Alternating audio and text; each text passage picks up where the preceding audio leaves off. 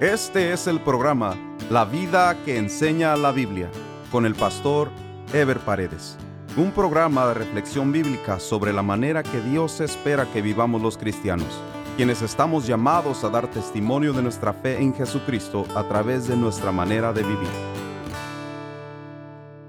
Hoy terminamos la serie El dominio de los sentimientos, con el estudio número 4 titulado La madurez y el equilibrio en la vida basado en Hebreos 5:14 que dice, pero el alimento sólido es para los que han alcanzado madurez, para los que por el uso tienen los sentidos ejercitados en el discernimiento del bien y del mal. Dios diseñó al ser humano para crecer y desarrollarse, para trascender etapas y para llegar a la madurez y a la plenitud de la vida.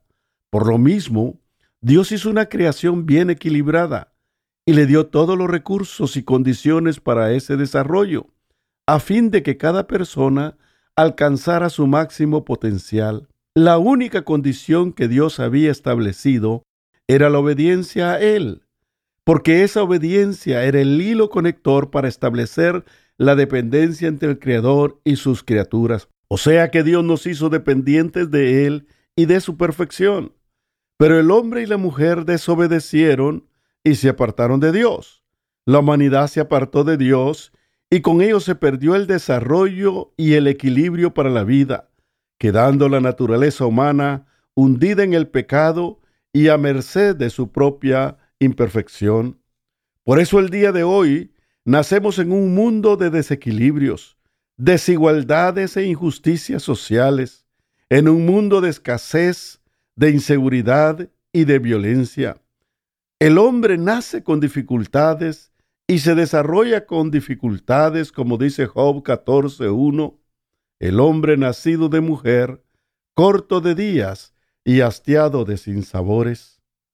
Al no tener un valor real objetivo, el hombre busca llenar ese vacío y de ahí viene el orgullo, el egoísmo y todo tipo de complejos, sentimientos y pasiones que definen la conducta humana. De allí la dificultad de alcanzar equilibrio y madurez en la vida.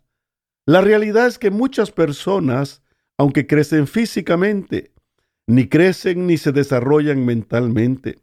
Y otras, aunque crecen y se desarrollan física y mentalmente, no crecen ni se desarrollan espiritualmente. Por eso primero hay que resolver nuestro conflicto con Dios. Porque al caer en pecado, el corazón del hombre quedó apartado de Dios y en completo desequilibrio. Por eso los desequilibrios del mundo nacen en el corazón de cada persona.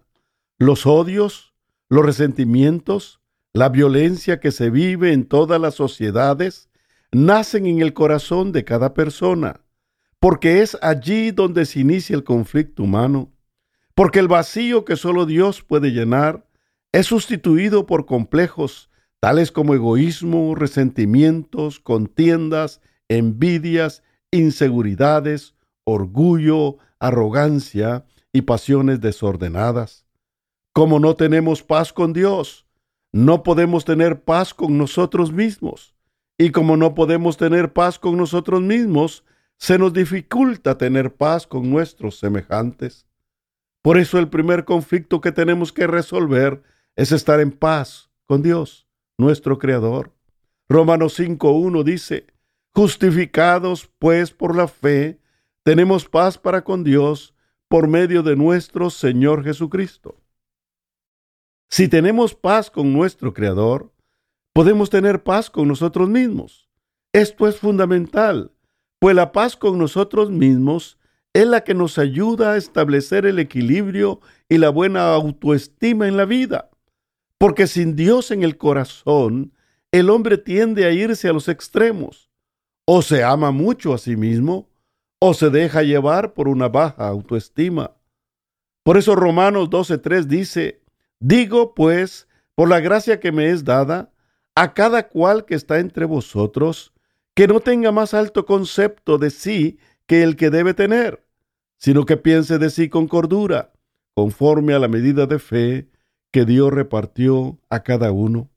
Al tener paz con Dios y paz con nosotros mismos, estamos en condiciones de amar y respetar a nuestros semejantes y así cumplir el mandamiento más importante que repitió Jesucristo cuando dijo en Mateo 22, 37 al 39, Amarás al Señor tu Dios con todo tu corazón y con toda tu alma y con toda tu mente.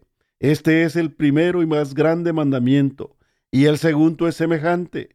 Amarás a tu prójimo como a ti mismo.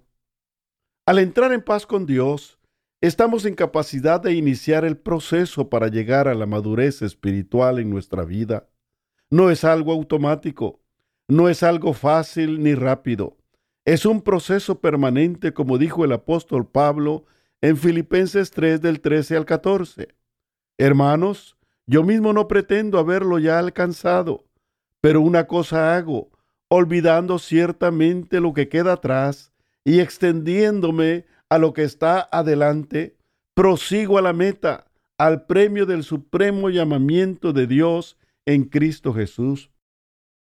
La Biblia nos presenta un modelo de vida diseñado por Dios, que se produce por la transformación espiritual que ocurre en aquellos que por su obediencia a la palabra y por su fe rinden su vida al Señor. Cada creyente puede llegar al máximo de su potencial y puede convertirse en un modelo de transformación. La Biblia dice en Proverbios 4:18, Mas la senda de los justos es como la luz de la aurora, que va en aumento hasta que el día es perfecto.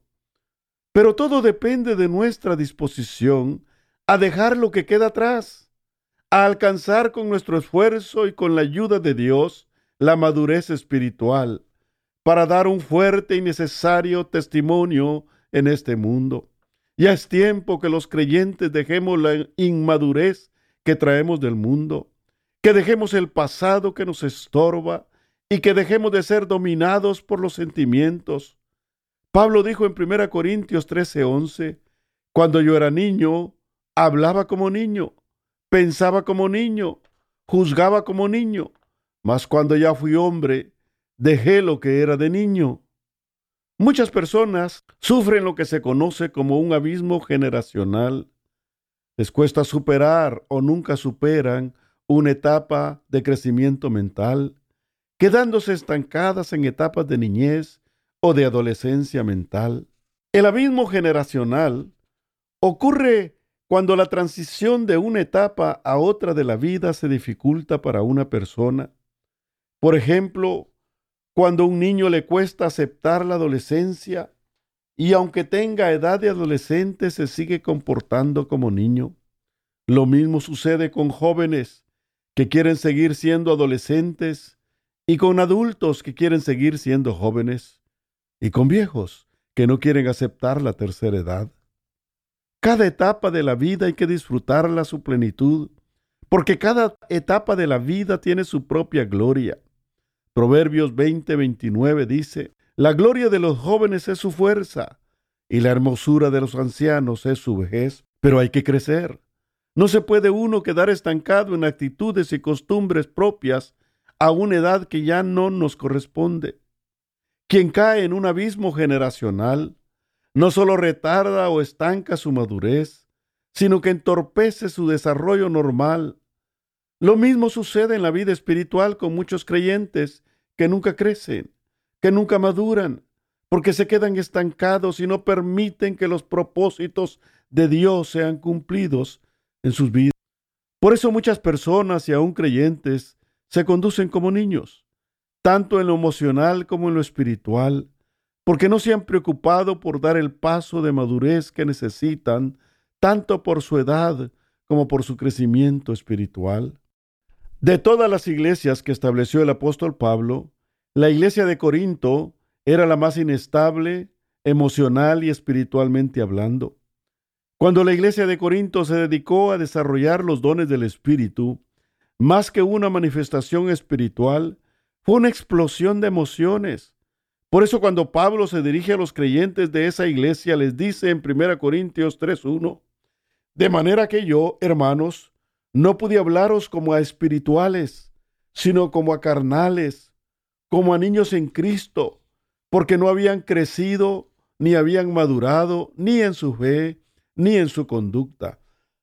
El estado de madurez espiritual es cuando podemos discernir claramente entre el bien y el mal, cuando estamos preparados para bendecir y ministrar a otros, cuando dejamos de llamar la atención hacia nosotros y nos interesamos en el bienestar de los demás, cuando ya no nos afanamos por las cosas materiales y por supuesto, cuando ya no somos dominados por los sentimientos humanos. Llegar a la madurez espiritual es llegar al estado ideal para ser considerados discípulos de Cristo y establecer un testimonio efectivo y poderoso del Evangelio en este mundo. Cada creyente toma la decisión de crecer o estancarse en su desarrollo espiritual. Cada uno decide personalmente si se propone alcanzar la madurez espiritual o se conforma con un evangelio religioso y un testimonio vacilante de su fe. Jesucristo mismo tomó decisiones que definieron su obra redentora y su ministerio terrenal, tanto en su estado de gloria, cuando se despojó a sí mismo, como dice Filipenses 2, 6 y 7, el cual siendo en forma de Dios, no estimó el ser igual a Dios como cosa a que aferrarse, sino que se despojó a sí mismo, tomando forma de siervo, hecho semejante a los hombres. De la misma manera lo hizo en su estado humano, cuando se sometió a sus padres y decidió crecer integralmente. Lucas 2, 50 al 52 nos dice, y descendió con ellos, y volvió a Nazaret, y estaba sujeto a ellos, y su madre guardaba todas estas cosas en su corazón. Y Jesús crecía en sabiduría y en estatura y en gracia para con Dios y los hombres. Fue su decisión despojarse y humillarse. Fue su decisión llevar una vida equilibrada, así como fue su decisión crecer delante de Dios y de los hombres. De la misma manera, Dios no nos va a forzar. Somos nosotros los que decidimos crecer o decidimos seguir siendo dominados por los sentimientos. Así como es nuestra decisión, ya sea mantenernos improductivos o ser fructíferos en el cumplimiento de nuestra misión en este mundo. Cuando un creyente no se deja modelar por el Espíritu, se convierte en un mal ejemplo, ya que su conducta no refleja la transformación del Evangelio. Pues ante la gente somos como cartas leídas. Segunda Corintios 3:3 dice, siendo manifiesto que sois carta de Cristo expedida por nosotros, escrita no con tinta, sino con el Espíritu del Dios vivo, no en tablas de piedra, sino en tablas de carne del corazón. Quiere decir que el creyente maduro se convierte en modelo viviente del Evangelio que se predica. La gente no va a la iglesia, pero está viendo a los creyentes. Nuestra vida está hablando del Evangelio que vivimos. Un creyente maduro es un creyente bendecido que prospera en todo lo que hace, que sabe soportar los momentos difíciles, porque sabe que aún en la dificultad Dios obrará positivamente, como dice Romanos 8:28, y sabemos que a los que aman a Dios, todas las cosas les ayudan a bien, esto es, a los que conforme a su propósito son llamados. El creyente que se preocupa en su madurez espiritual, disfruta de las alegrías sin sobrepasarse en sus emociones, sabe sobrellevar la alabanza con humildad, pero también sabe lidiar con la crítica con paciencia y sabe soportar los momentos difíciles sin dejarse dominar por sentimientos negativos. El creyente maduro vive una vida de equilibrio, que no es interrumpida ni por las circunstancias ni por los sentimientos, pues su firmeza viene de su firme relación con el Señor. Un creyente maduro se convierte en un ejemplo e inspiración para otros, en una columna fuerte para mantener la fe cristiana y es además una ayuda y fortaleza para los demás creyentes. Los cristianos sabemos que el mayor obstáculo para nuestro crecimiento somos nosotros mismos. Por eso la Biblia nos habla de la necesidad del quebrantamiento. Cuando el apóstol Pablo reunió a los obispos y pastores para despedirse de ellos, antes de su viaje a Jerusalén y su posterior viaje a Roma, les dijo en el libro de los Hechos capítulo 20 versículo 28, Por tanto, mirad por vosotros y por todo el rebaño en el que el Espíritu Santo os ha puesto por obispos para apacentar la iglesia del Señor, la cual él ganó con su propia sangre. Primero les dijo, mirad por vosotros. O sea que antes de decirle a los pastores que cuidaran del rebaño, les dijo que se cuidaran de ellos mismos. Pablo sabía por experiencia personal de la lucha espiritual entre la vieja naturaleza y la nueva naturaleza. Primero tenemos que librar una lucha espiritual con nosotros mismos. Dios sometió a Moisés a un proceso largo de quebrantamiento y mansedumbre en el desierto. De ser príncipe pasó a ser un simple cuidador de ovejas ajenas en el desierto durante cuarenta años. Pero Moisés se dejó moldear por el Señor y se convirtió en el hombre que Dios usó para liberar a su pueblo y para guiarlo hacia la tierra prometida. El mayor y más indomable de los sentimientos humanos es el orgullo. De él nacen muchos otros sentimientos negativos como la autosuficiencia y la arrogancia. El orgullo es una pasión que atrapa a ricos y pobres, a entendidos como a ignorantes, a hombres y a mujeres, a adultos y niños. Dios no necesita gente orgullosa, que cree que lo sabe todo y que solo están pensando en ellos. Por eso Jesucristo mismo nos dio el ejemplo y nos llamó a ser humildes como Él. En Mateo 11, 29, Cristo dijo, Llevad mi yugo sobre vosotros y aprended de mí que soy manso y humilde de corazón, y hallaréis descanso para vuestras almas. Ninguno de nosotros nace con humildad, Basta el más mínimo estímulo para que surja nuestro orgullo. Nunca se me olvidará aquel día que iba manejando mi vehículo. De repente fui rebasado por otro vehículo que después de rebasarme bajó la velocidad adelante de mí. Entonces se encendió mi orgullo y decidí rebasarlo con ímpetu. Me llegué a sentir satisfecho hasta que el otro carro se me acercó nuevamente y se puso a un lado del mío. Tanto el pasajero de adelante como el pasajero de atrás abrieron las ventanillas y sacaron sendas armas de fuego apuntando hacia mí. Lo primero que sentí fue temor de perder la vida, pero inmediatamente sentí un sentimiento más fuerte. Vino a mí una reprensión del Espíritu de Dios por el orgullo que había evidenciado. Los hombres se alejaron riéndose mientras mi espíritu se entristecía por el orgullo que me había dominado. Moisés tuvo que humillarse para crecer. En números 12.3 dice, y aquel varón Moisés era muy manso, más que todos los hombres que había sobre la tierra. Pero Moisés no nació así, ni cambió de un día para otro. La Biblia nos presenta primero a un Moisés de carácter fuerte y precipitado, un hombre que quiso tomar la justicia por su propia mano, que quería resolver el problema de su pueblo por la fuerza hasta que fue humillado. Entonces entregó su orgullo y sus demás pasiones. A eso se refiere el quebrantamiento, a la necesidad de rendir nuestra vida totalmente a Dios, a hacer morir nuestros sentimientos y pasiones humanas para que el fruto del Espíritu brote en nosotros. Juan 12:24 dice, De cierto, de cierto os digo, que si el grano de trigo no cae en la tierra y muere, queda solo, pero si muere, lleva mucho fruto. Es increíble cómo muchos cristianos quieren que Dios los bendiga, quieren ser usados por Dios o ver las maravillas de Dios en su vida, sin ni siquiera estar dispuestos a someter a Dios sus deseos, sus intereses y sus sentimientos personales.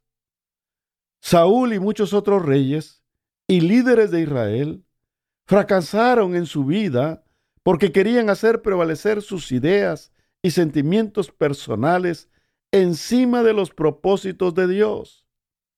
El espíritu de mansedumbre no es un don, sino una actitud que se desarrolla voluntariamente, que nace por nuestra propia y determinada intención. Juan el Bautista tenía un espíritu de mansedumbre, no porque vivía en el desierto, ni porque se vestía de pelo de camello, ni porque comía miel silvestre, sino porque había hecho de Jesucristo y del cumplimiento de su misión la razón de su vida. Por eso cuando estaba preso y antes de morir, mandó a confirmar si Jesucristo era el Mesías, porque sabía que iba a morir y quería estar seguro que había cumplido su misión. El mundo vive en oscuridad. Nosotros fuimos sacados de esa oscuridad a la luz de Cristo. Por lo tanto, debemos brillar con la luz de Cristo. Pero mientras no maduramos espiritualmente, mientras somos dominados por sentimientos y pasiones humanas, nuestra luz se mantiene apagada. Debemos rendir nuestras ideas, nuestros sentimientos y nuestros propósitos para que los propósitos de Dios sean cumplidos y manifiestos en nuestras vidas y así los hombres glorifiquen a Dios al ver nuestras vidas completamente transformadas. La próxima semana estaremos iniciando una nueva serie. Nos vemos en el siguiente estudio. Dios les bendiga. Este fue el programa La vida que enseña la Biblia con el pastor Ever Paredes. Este programa fue patrocinado por la iglesia La Puerta Abierta, ubicada en Irvine, en el condado de Orange, California. La iglesia La Puerta Abierta transmite uno de sus servicios por YouTube. Si desea ver la transmisión con los mensajes del pastor Ever Paredes, vaya a nuestro sitio de internet, lapuertaabierta.com, y haga clic en transmisión en vivo.